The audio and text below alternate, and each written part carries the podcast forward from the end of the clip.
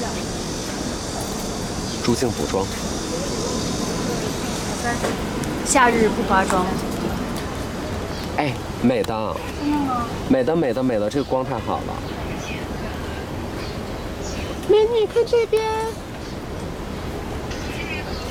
太阳好晒。太阳黄了。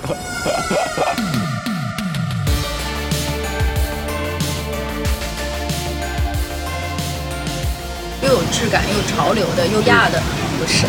嗯，姜思达没了。我亚吗？我说，觉得你算亚逼吗？我当时不介意别人说我亚逼，但是哦如果我自己说我是亚逼，我就想说我会不会冒犯到亚逼老师？啊。但大概在娱乐圈你算前三吧。第一是谁？说他会不会骂我呀？我要骂他呀？你有过那个阶段，就在想说，哦，我是值这个钱的。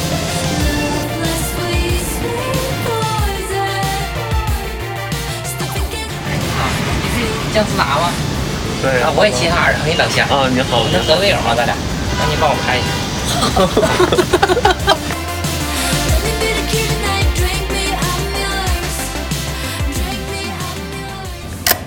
最近都干些啥呀？专辑也发了，我最近都干了些啥？嗯天哪，我都不知道我最近都干了些啥，因为我的时间，我对时间的那个概念就已经很模糊了。就是当你说到最近的时候，嗯我在想最近到底什么，就是嗯，最近是什么一个概念？对，你的最近呢？哎，一般人的最近这个近，月吧，一般人的最近是多少？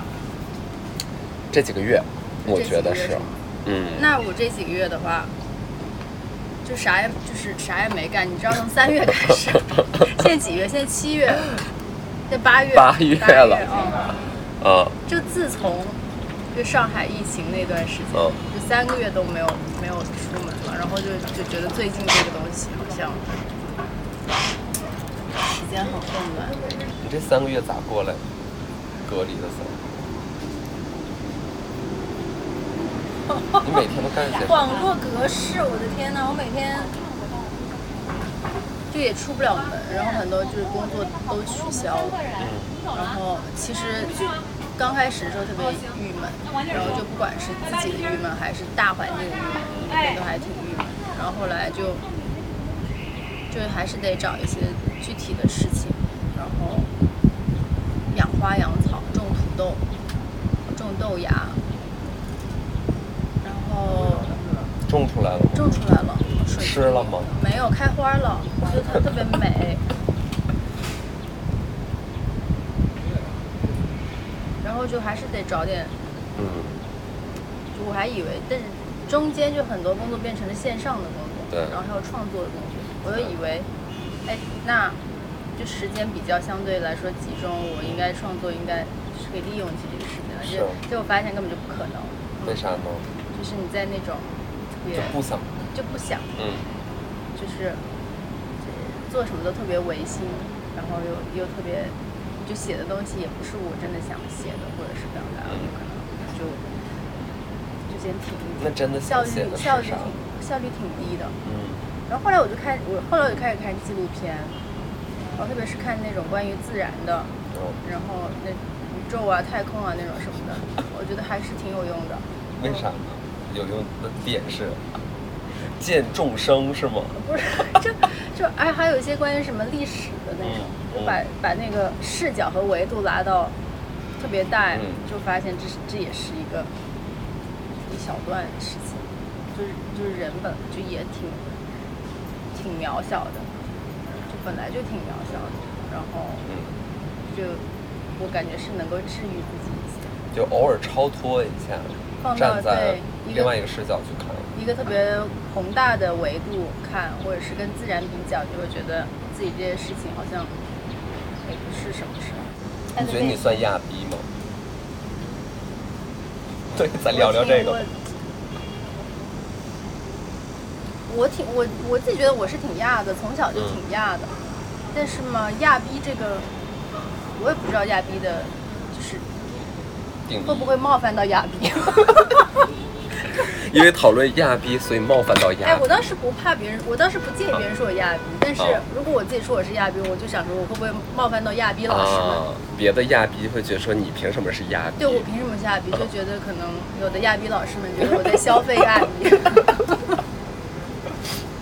就蹭蹭亚逼的蹭亚逼流量。热度，对就是文化挪用挪用到亚逼这儿。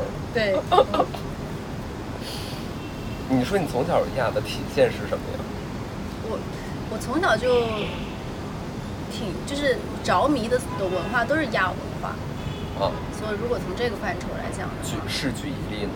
是举一例电子音乐，嗯就 rave culture rave 文化，嗯其实都是属于亚文化的嗯范畴。嗯然后我喜欢的就反正各种嗯类型的东西都都还是不是那么的主流都，还是比较嗯，比较亚的。对，但是那时候也没有亚。对，那天我去去一个播客，然后就聊、嗯。聊到亚币这个东西。其实亚币这种东西一直以来也都有，嗯。就只是说名字。你要非主流也算对。算的呀，对，视觉系。从垮掉的一代到朋克到 Y2K，然后嗯。再到所谓现在亚币，嗯，嗯，你没觉得这几年就是这三年就是亚币在增，就是大量繁殖，就是数量变得很多，空前的多。嗯，对，我不知道是不是跟嗯，比如说 techno club 之类的变多有关了。嗯，因为我原来其实可能被没有看到的多了吧？对没有这个概念。对，就很多事你一嗯说，好像就是大家会给自己贴一个标签，或者哎是往那边靠，嗯，你说早期去达达那帮人算不算亚逼？算吧。算吧。但他们自己觉得算。我觉得亚逼还有一个，它有一些视觉上的识别性，对吧？你光说我我我的品味，或者说我内心亚不亚，我觉得这个就是人心隔肚皮了。你说什么是什么吧。对，但其实至少从着装啊，然后打扮啊、妆容啊、发型啊，就还是可见一斑的吧。嗯，那你要从这个角度来讲，其实算了，你觉得我算吗？你你很算了吧？那我也有不亚逼的时候。那倒是，那肯定谁也不能带着亚逼的 那个装睡觉睡觉。嗯，最亚的亚逼是谁？亚逼冠军。亚逼吗？你说你说认识的吗？公众认识的吗？嗯。但大概在娱乐圈，你算前三吧？第一是谁？那可能你就是第一吧。嗯，我感觉又我又冒冒犯到了亚逼老师们。冒犯到娱乐圈。那天我问我问那个休闲路，啊然后他又问杠子，我说你现我我说你觉得现在的这些呃 KOL 嗯或者是我当时说 KOL 还是说了一个什么嗯网红之类的词吧？也我说博主，我说的是博主，我说博主里面现在就是又有质感又有潮流的又亚的有谁？然后他说我问杠子，嗯然后他就问杠子，然后杠子说嗯姜思达没了。我亚然后吗我？说你亚我不？亚呀。你你如果硬要归类的话，你也可以归类到亚的范畴。因为就是非主流，其实就是亚。对，嗯。但我我不知道，我想想啊，我算不算亚？但我看到亚亚，我也害怕，就是亚亚亚亚，就是如果不讲亚逼的话，就我姑且把他们称为亚亚吧。亚宝，就我看到亚宝，我就是有的时候还会恐惧和害怕，为啥？就是挺吓人的，你担心他们会对你做什么？人身攻击。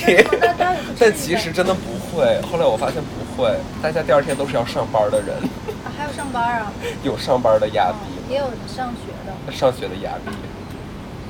你觉得文艺跟亚有啥区别？哇哦，很多文艺完全不一样，我觉得就是俩圈儿。就是你觉得 Bob Dylan 是文艺吗？算文艺吧，都拿诺奖了。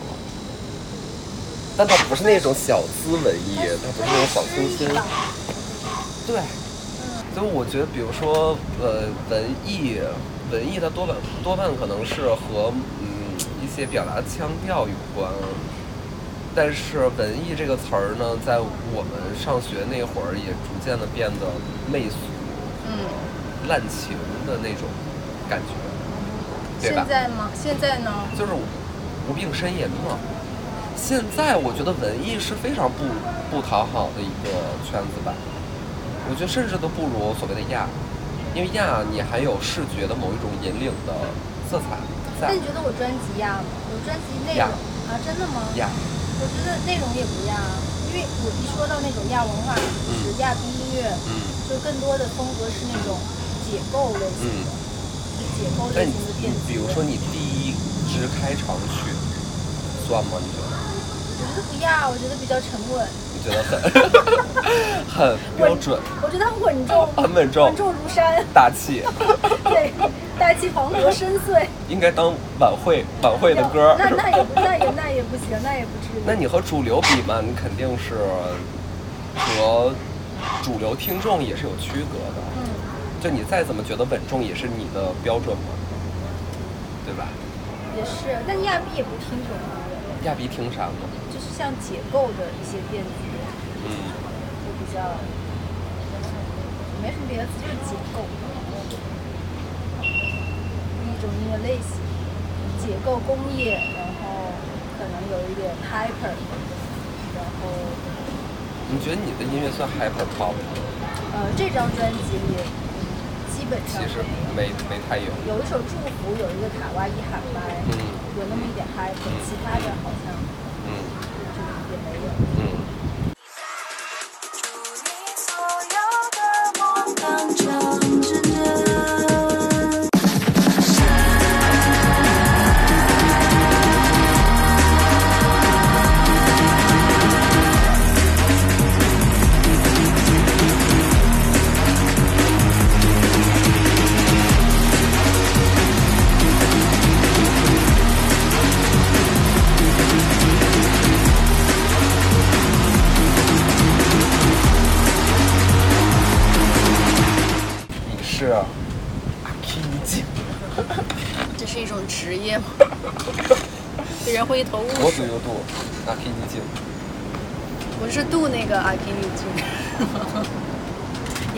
是没错。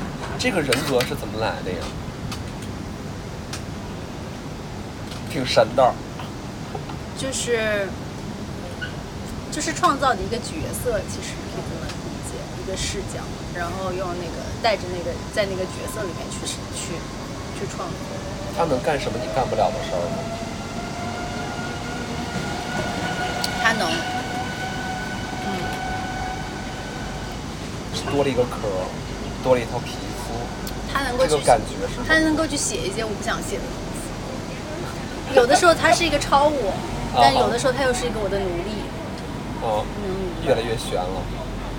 但是我我有兴趣想了解一下，我想想啊，嗯，这该咋说？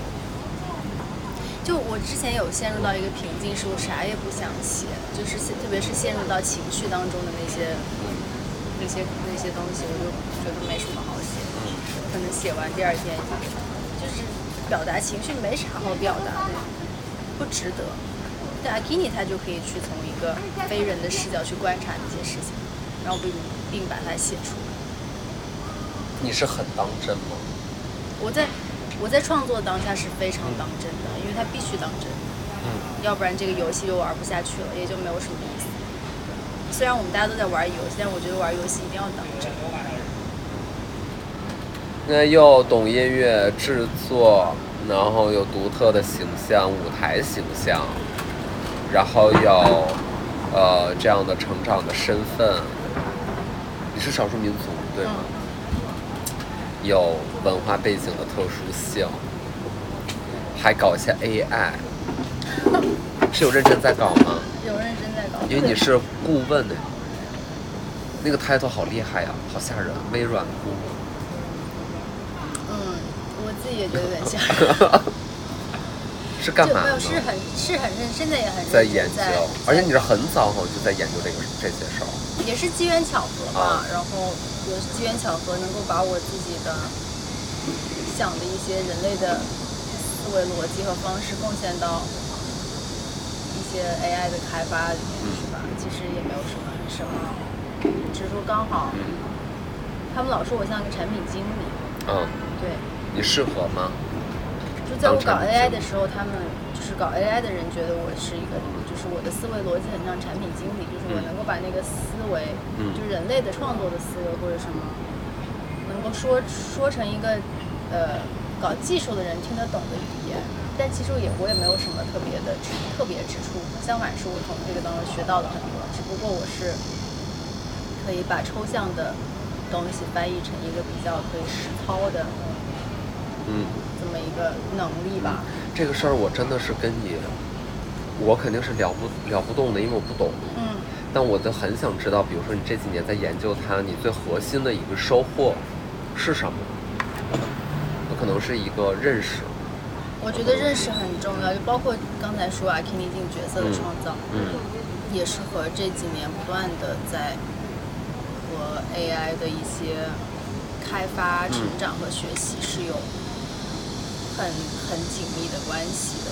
嗯就甚至包括为什么有的时候会想那么多，或者是在做以一个 AI 的角色来创作的时候会想那么多，也是因为就不断的和他们的互动。我是我也觉得，其实人类是很有可能也是被创造的。我们的我们的所有现在做出的决定和反应我们的表达，也是基于我们所获取的数据，只是说我们获取数据的方式不一样。比如说 AI 是人给它喂数据去喂养它，但是人也有可能是被其他的一些物种或者是这不能说物种吧，一些存在嗯来喂养这个数据，只是这个数据我们看不太出来被喂养的痕迹，也是被编辑好的。其实我觉得这是也是非常有可能的一件事情。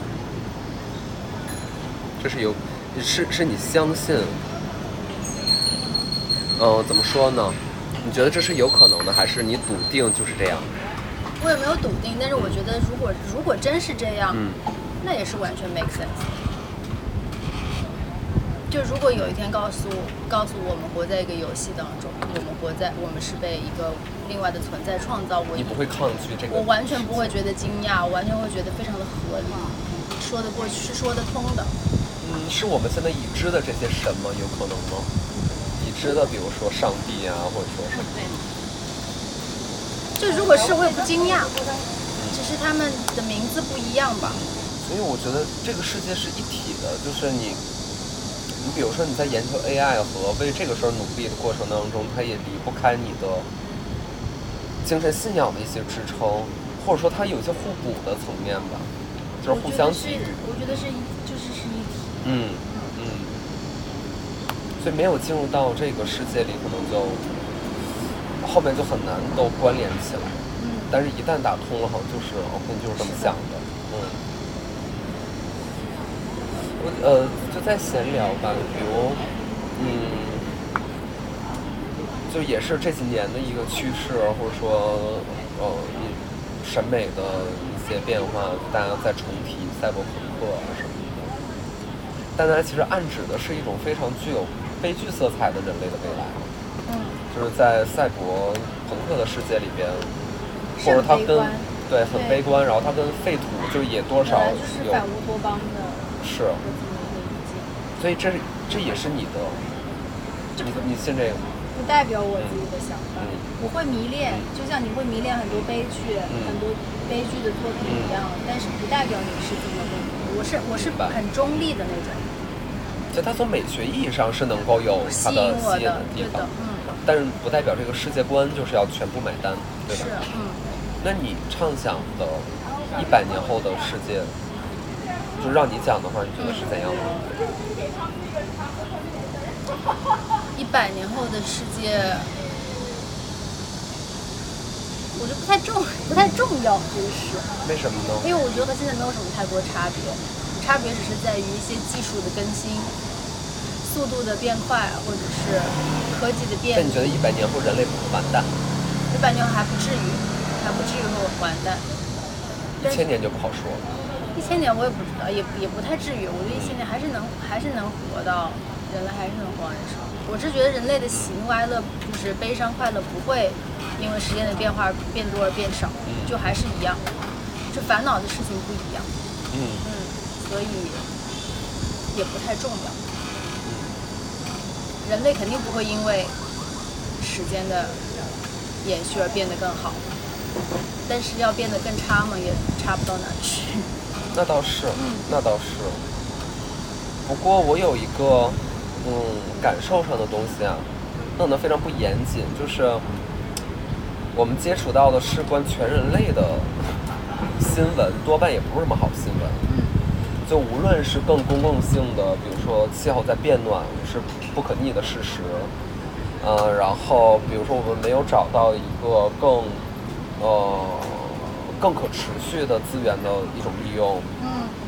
嗯，然后或者说我们的商业世界，然后在经受各种各样的垄断也好啊，还是乃至于互联网三也不知道意味着什么呀，就这些大词儿吧，就这一坨一坨又一坨，呃，以及疫情，以及猴痘，就好像没有什么特别高兴的事儿，对吧？嗯那那支撑我们往积极面儿去走的东西是什么呢？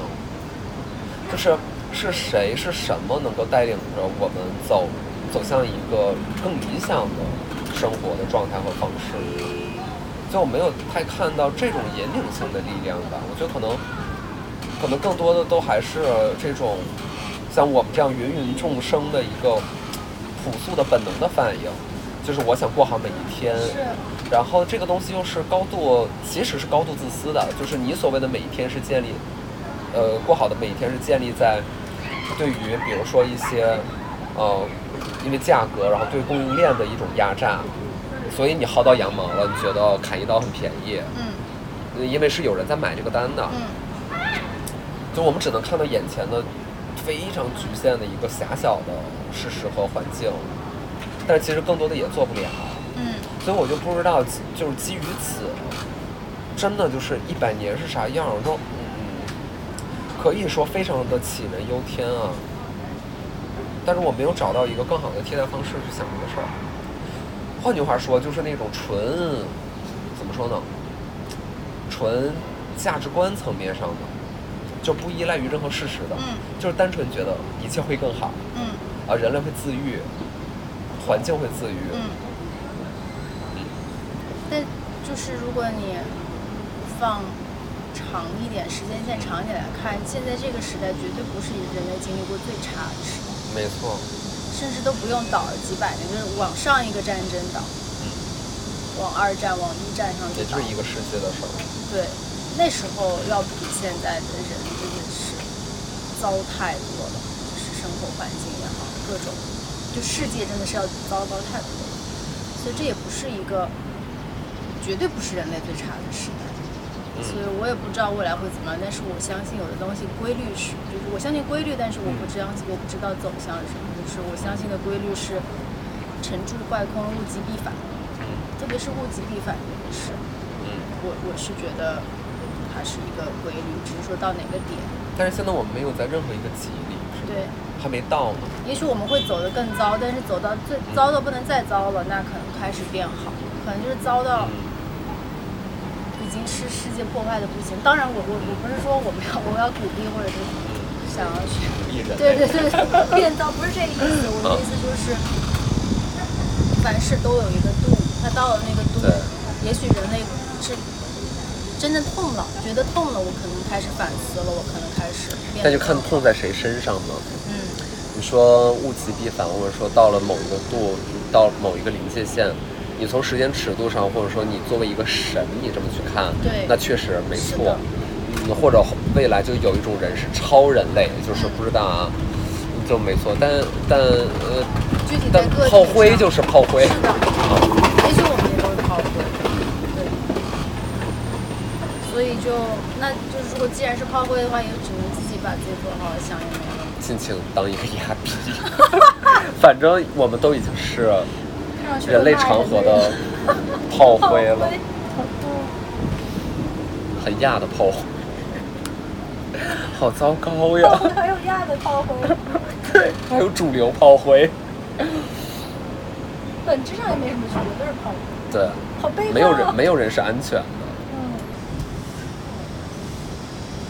你想过吗？就比如说，嗯，我们的工作也好，或者纯商业的事情也好，你有过那个阶段就在想说，哦，我是值这个钱的。有啊，嗯，你想过？啥意思？就是就是说，比如说我吧，我会，你是说觉得钱多了，然后你觉得值这个钱，还是说钱给少了，觉得就是任何时候，就是就是我们如何衡量？就比如说，我们是值多少钱的这个事儿。嗯比如说我上节目值多少钱，我我拍广告值多少钱，我代言了这个值多少钱，我接个微博值多少钱，就是我这个报价当然经纪人会去报价，但是我们自己作为一个肉体凡胎，就可能还会想说，那我是值这个钱吗？我经常会想这个问题。我觉得值多少钱都成立啊，值多少钱，你是我还是没明白，你是觉得自己不值这个钱，还是觉得自己值这个钱？我就是没有标准，本来就没有标准，本来就没有，大伙儿都没有。就给你，比如说给你一千块钱和给你一百万，你觉得哪个会让你有更多的疑问？都挺有疑问的。是吧？嗯，太极端了，是吗？一千块我会觉得说你骂谁呢？你还不如不给我，我就免费做了算了。一百万心想我何德何能？这个事儿我要赚他一百万，因为一百万在任何语境下它都不是一笔小钱，嗯，至少对于我来说。哎，你自我评估算是好合作的人吗？我想过这个问题。嗯我觉得可能在别人眼中有两种，有的人觉得我特别难搞，嗯有的人觉得我特别好合作。嗯对，就是取决于他是不是专业。嗯如果对方是足够专业、足够优秀，这么说好吗？的话，会觉得我特别的好合作，我怎么都行。嗯，对，包括音乐制作也是一样的。是。我回想我们一起做那个歌，真的好顺哦，对，是的。甚至没见过面，就没有正经见面。我看海水把你带向远处不太平的浪，我看你忽而站在海水上过生的希望。我想某个晚上，某个晚上。但如果对方是不专业，或者说他没有这么优秀的话，会觉得我特别特别特别的事儿。就我对事不对人，但我对那个事情的要求是很很高、很严格的，所以我也不知道。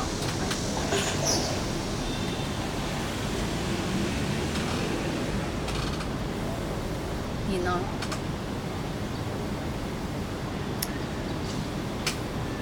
我现在就是努力永远扮一个好说话的人，嗯，就是咋的都行，然后让秦岭去说。因为好像现在确实也不太面临那种啊、生死攸关的那种质量的问题，或者说蠢到无法对话，嗯。倒是不太会了，我觉得，就不太会有这种合作方，但是那个东西如果不直接影响你的话，那都是无所谓，对对呀、对呀、因为主持人有的时候嗯其实不直接影响到我，嗯。但我所做的工作是直接影响到我。但那个东西拍出来就是丑的是我，又不是又不是你，对，或者是那个作品哦做出来难看的、难听的是我，那我肯定得，我肯定得得得急。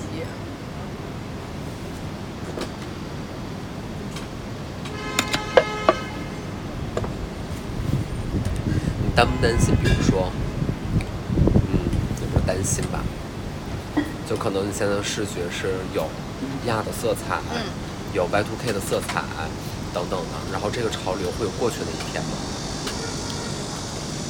所以你到时候你的形象、美学上的事情，嗯你会坚持在你现在这条路线上呢，还是说算了，到时候再看，再再随时调整？我倒是没担心过会过时或者是什么的东西，因为我根压根儿就没赶时髦。嗯就这个东西，哪怕它不是、它不是现在流行的时髦的，也我也会要做这个，因为它跟我表达的内容有关，嗯它跟我表达的内容有关，所以我会做。所以我倒是不担心，我也有可能下一张专辑就直接穿一个民族服装就拍的，这也是很有可能的，所以就没想过这个问题。嗯因为我看到很多人在赶这个时髦，嗯大家都爱作为一个潮流赶时髦，对时髦对，是一个很正常的事情。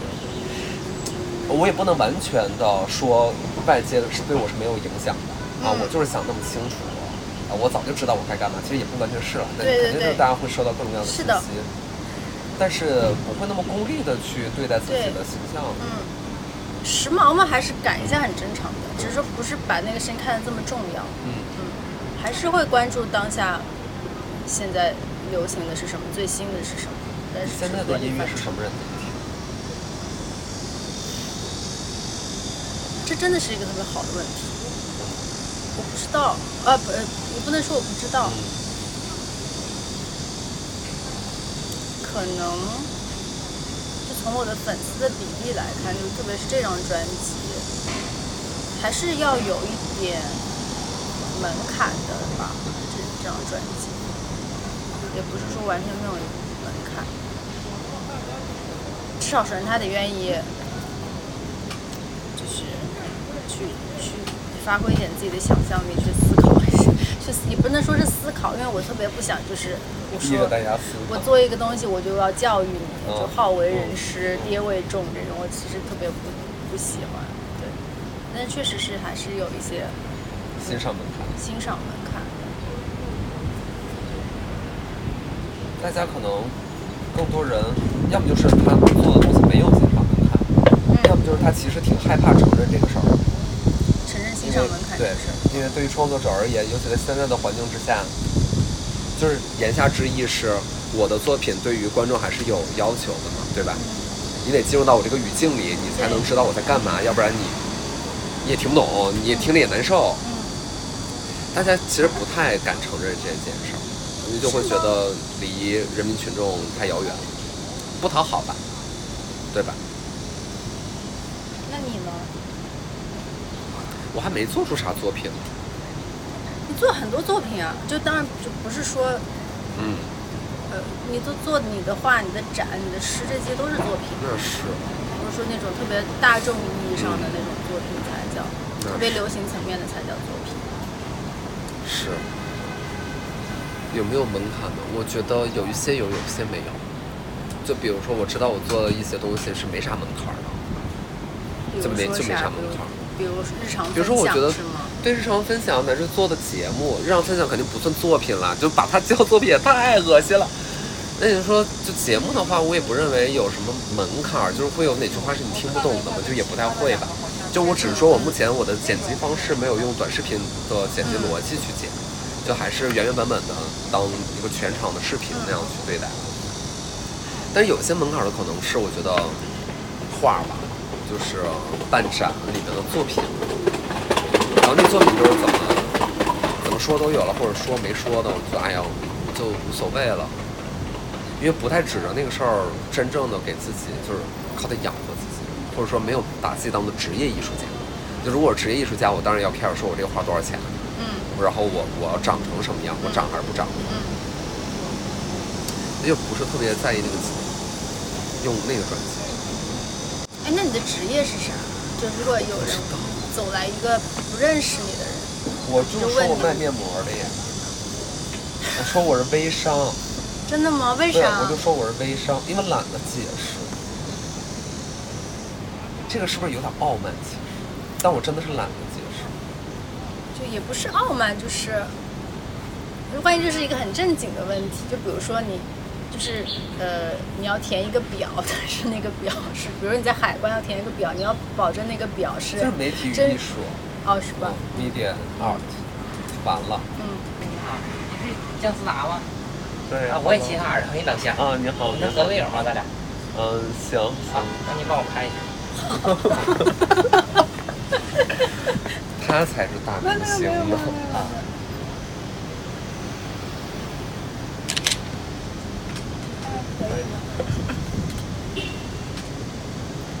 行吧，啊，挺好，谢谢谢谢你啊。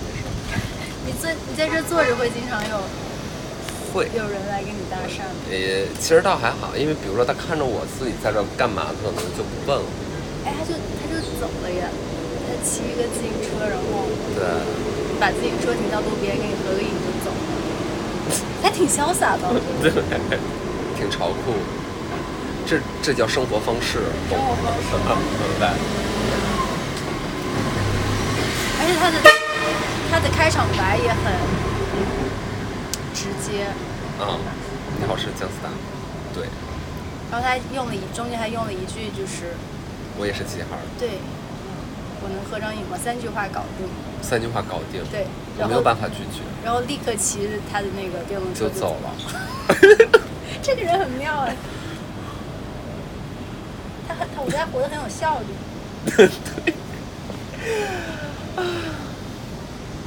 首先确认目标，第二找到共同点，第三达成目标，第四离开。离开。我好想成为他哦。我做不到，我会吭哧半天的，嗯，我我也会，我会纠，我会很害羞纠结，不知道怎么去跟那个人，纠结。对对对。可能就跟朋友说，哎，你看那个是谁吗？就我社交的心理包袱还挺重的。是吗？嗯。就比如说，你像我约你拍摄还好，嗯因为我们是有有交集的。但是比如说有一些别的嘉宾，就是比如说我加他的微信，然后我跟他说我什么时间说，呃，我我知道这个事儿其实不应该是一件很难的事情，然后大家也不会觉得怎么地，你反而应该更积极主动的抓紧说。嗯，但是我总是有那个，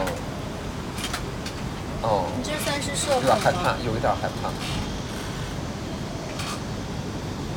我也会，但我不知道我在怕什么，对方也不可能打我一顿，对吧？对，他没准更怕。是的，我们压压的会给别人压力很大的，真的吗？我觉得可能分人吧，会有一些人就是怕吧，就是觉得亚亚的很凶，是吗？对，亚亚的不好惹，超酷，不好惹，哎，我有好像是有遇过这样的，之？前录节目，然后其他的嘉宾其实就还蛮喜欢我的，然嗯后一个哎有长进，对，就一个歌手，嗯然后他很喜欢我的音乐，但是他问他的经纪人说，啊，他说他会不会骂我呀？我们给别人的刻板印象，对，他说他会不会很凶？他会不会骂我呀？我就想说，我为什么要骂他呀？然后我接触下来，说啊，原来你，原来你不凶了，你还挺挺好的。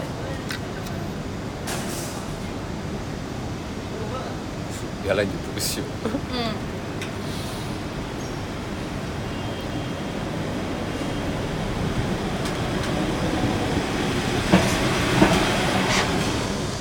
视觉得这个营养来源都是些什么呢？就比如说你的造型啊，然后你的专辑的审美啊，嗯，是什么构成来自于太多了，来包括亚文化，所所谓的先锋文化、亚文化肯定是很大的一块儿。嗯一块滋养。然后这些东西其实不一定来自于现在的，就来自于很，其实你挖不完的，就嗯特别是过去，特别是两千年前后，有好多东西都可以，Y2K 时代好多东西都可以挖。但是你原来的，比如专辑风格啊，然后造型的取向啊，和现在就是也天差地别。对，然后还有一些，我觉得动漫的东西也是可以很多的灵感，然后还有很多的灵感是来自于，我觉得更古老的一些一些呃神秘学的东西，然后那方面我觉得能够挖到非常野的、嗯非常非常野的东西，再结合一下，我觉得语言就会非常的不一样。所以你不是突然间的自我发现，而是说原来的那些呃造型什么的，是被压抑住。嗯，嗯，我觉得除了被压抑住，可能是也是因为没有一还没有一个觉得特别精准的表达，就可能还没开窍吧，嗯，可以这么说。你就看专辑封面，我觉得它的变化就很能说明问题了。嗯，那那会儿是更多是公司在影响吗，还是什么？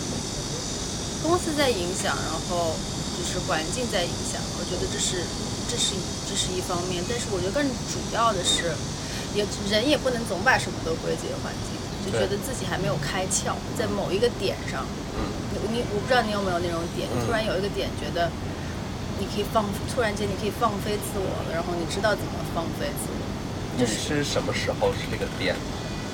有具体的迹象吗？没有一个就是明确的那种时间点，但是能够感觉到这个这个东西，你有吗？我有哎，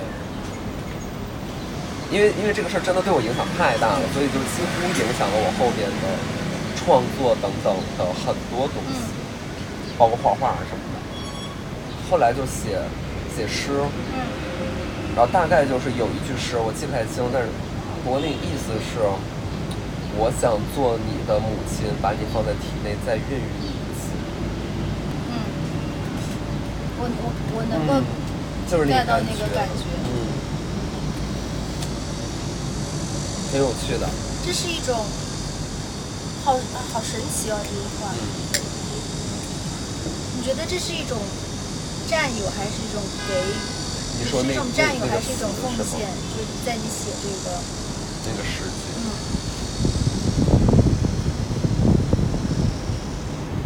是给予，而且是特别自我摧残的。就是任何一个，比如真实生育过的母亲，她也很难说我再把你放进来，我再生你一次，因为那个过程多半不是特别美妙。嗯所以我我我我我不知道，我就我这个话写下来就是特别的，因为我就是这么想的。嗯，就是我面对他的时候，我觉得我就是想把你再放进来，我再带你走因为本来我们俩是不会有任何血缘上的，我们俩是完全独立在这个世界上的两个人。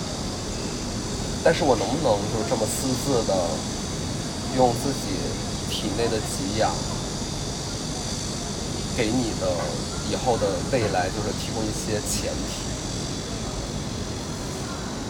对，他也是占有，它嗯没错，他也是战友，但是你当下写的时候，更多是泪眼滂沱，就是在大哭，对，就是在大哭我听。着我就很想哭，但是更不把观众在哭岔头的那些 给给替我代觉得这个人有毛病啊！这这聊的啥？就在路边说，但挺震撼的这句诗。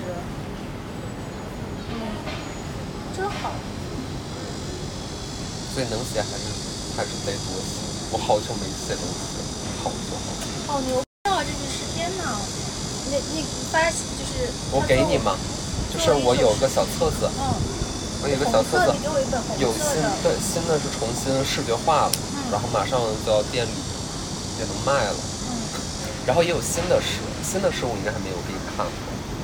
哎，我下一张很想邀请你帮我写一好呀些歌词，好呀好呀我就不喜欢那种特别传统的好呀，的歌词。我现在想尝试一些完全不押韵的，我可以把你那首歌写成那首词写成歌吗？可以，当然可以。好感，特别感动。哦，就我经常会因为一句话或者是听到一个诗什么，就是久久的在那儿，就是震撼。出不来，就会一直在想，可能会想两三天，就卡在那儿了。现在里边那首诗叫什么？特别朴素的名字就叫情人，嗯，挺好的。我想做你的母亲，再孕育你一次，或者把昨天放进来，再孕育昨天一次。昨天情人哪个都好，情人。所以我发现那个缪斯哦，真的会突然间降临在你的头顶。是的，嗯，这个事儿是计划不来的。嗯。然后也不是说今天，可能我是这样，就是我没有办法说今天下午，那我就在家里好好的写一首美妙的词吧，做不到，写不了，给。出来钱那东西特别是。砸钱，对。你给钱我就跳，你给钱，我这个这个下午都是你的，我就在家老老实实写词，是写到精彩绝伦为止。是，但有的时候我知道那个内心的分量感，嗯，对吧？对，交了一个行活儿也好，啊、你奉什么什么之命去干了一个活儿也好，即便这活儿你也想干，但是和自己我今天哦，就是这个词语找到了我嗯，的感觉就是完全不一样就是。你就是那个通道，嗯，他是我经常就就写，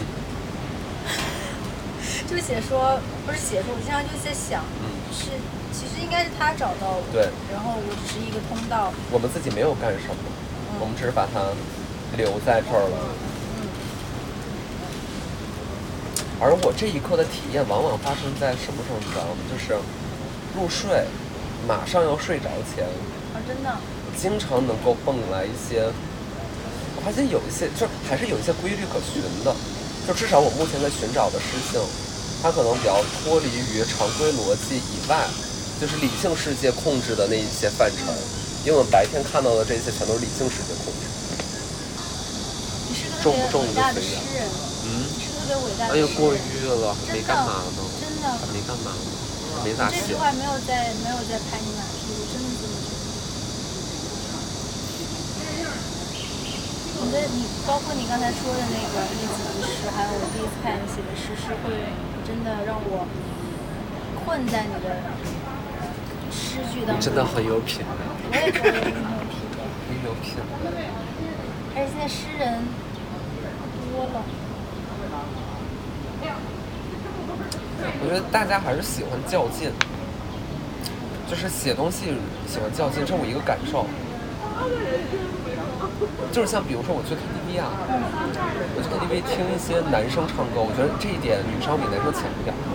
就男生唱歌，尤其是那种自知自己唱的不错的男生，唱流行乐都会这样咬字，就是他们唱着唱着他们就这样，无论什么歌，就是到最后咬字一定是这样子。真的吗？我没观察过，很可怕很可怕。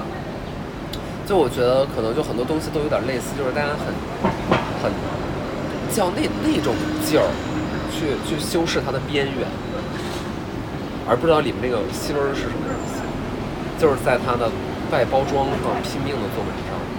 我觉得就比如说一些词也是，或者说一些诗句也是，因为汉字是很容易本身就有美感，就太容易了，就是单个字可能都是好看的。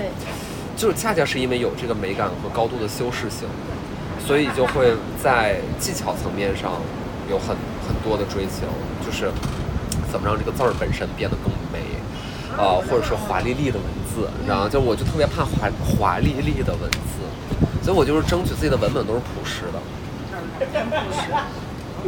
就我更喜欢吧。你快多出诗集吧。你不觉得诗人是一个特别浪漫性感的职业吗？但是又不好意思说，是有一点，有点羞耻，是有点难为情。这你看这社会、怎么了？这社会就是从嘲笑文青开始变坏了。但诗人真的很浪漫，很性感。你写诗吗？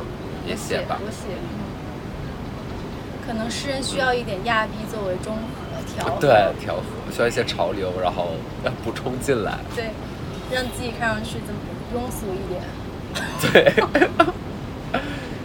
我们待会儿用一个诗来结束吧。哦，你翻一下你的手机里最近有写什么？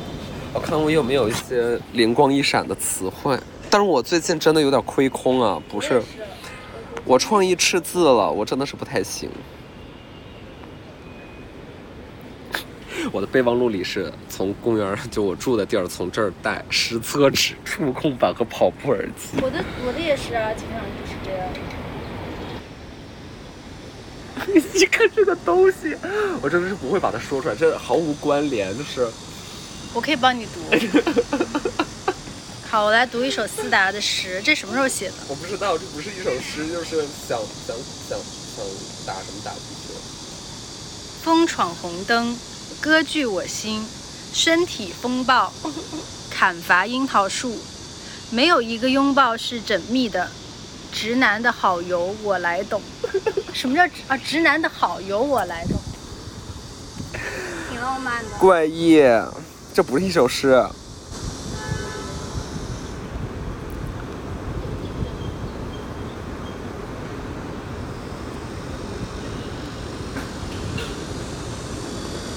是一首诗吧？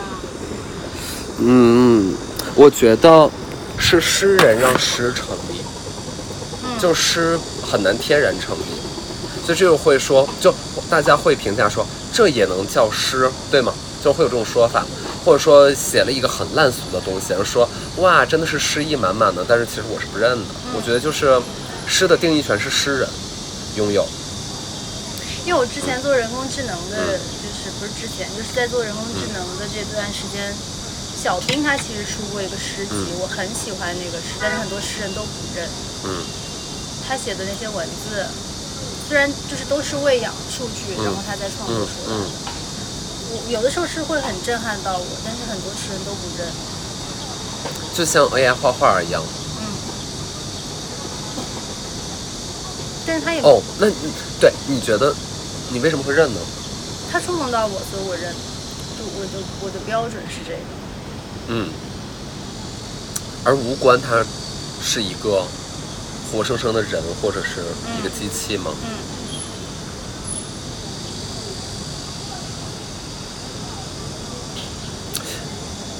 嗯，AI 是可以有创意的吗？是呀。我觉得而说创意也是一种算法？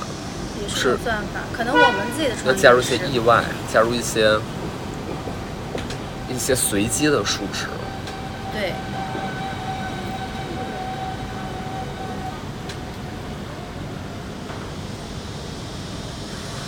就比如说我上张专辑有一首歌就是嗯他写的词，我跟他一块儿写的词，有很多是他写的，然后我加了一些意象啊什么看，比如说他的有几句词就是他写的，嗯嗯在那一瞬间，天空变辽阔，我低头看着太阳的光芒。嗯翡翠的希望和水晶的音乐，对，其实嗯，你你会你会觉得他很有诗意吗？是的。就我听到这词，我就是是触动到了，嗯嗯但他他也不是一个，知道他他他也是一个机器写的一个人工智能，嗯。那可能我要收回刚才的判断，诗的定义全是诗人和这个聆听者之间的互通得到的。然后他世上有无尽的人带着梦远足，就他的东西很碎片，他也没有结论，嗯嗯然后我会给他加一个结论，嗯。世界上有无数的人带着梦远足，是吗？对，然后后面那句就是我给他加的，当舞台亮了，因为它要形成一个主题或者是歌词。是。然后还有一句就是，他下一句他写的到宇宙中央，然后我又加了一个动词，我我就加的是到宇宙中央唱支赞歌，然后他下一句又写了一个，我再不计较生命之地，我觉得这句写的特别好，然后但就就没了，他就写到这没了，然后可能我又加一个动词，我加的动词是祈祷着。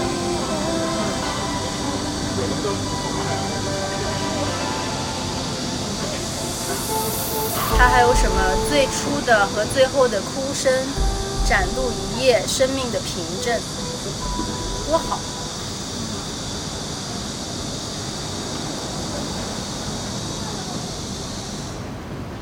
为你如果比如赋予他一个诗人的名字，你说哦这是一个人叫什么写的，大家完全可以信任的，对，这可以相信的。通过了图灵测试。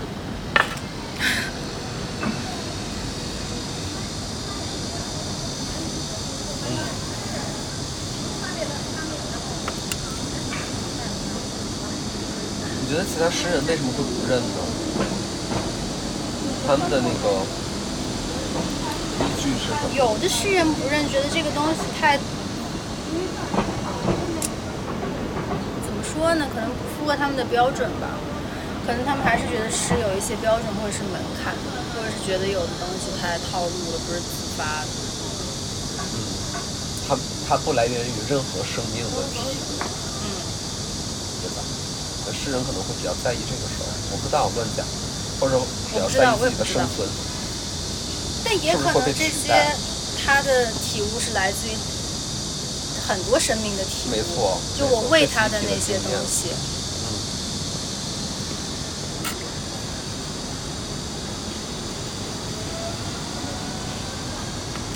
哦，很悬呢，又很有趣。是，你担心衰老吗？说不担心是假的，就是不是担心是也不想谁想，我不想老。对，紧紧抓住自己的安全绳，我我不想想，我不想老，谁想老？我这儿有道褶子，你看见了吗？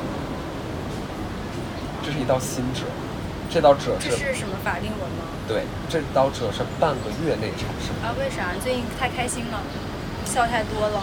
我觉得可能跟过量运动有关，嗯，就是还有皮脂快速的变低，然后脸会垮。是不是因为你不防晒？我也不防晒，不行，你得防晒。我太不想防晒，你不防晒，你的皮肤就会松而且。我出的这些汗吧，真的防不了。就我觉得可以晒黑没问题，但你不能晒伤。就你还是多大褶子，你多少还是得防点晒。涂防晒霜，我涂啊，我不是为了怕晒黑，但是我是觉得防晒很健康。哎呦害怕了，太太累了。然后这道褶子的出现呢，就是让我之前所有关于我不在意年龄的这句话不攻自破。我发现我在意，但是我也没有什么办法。可我不在意年龄，我在意的是松弛。对，就我哪怕今天你说我五十八也行，但是我啊五十八但我长成这样可以啊。我五十八皮肤还是很紧致，身体机能还是很好，那我也无所谓。但迟早要松弛的，哦吼，就稍微能够拯救一点是一点吧，也别太执着了。你是我夏天还难你这妆自己画的吗？好看了，维克利安妮。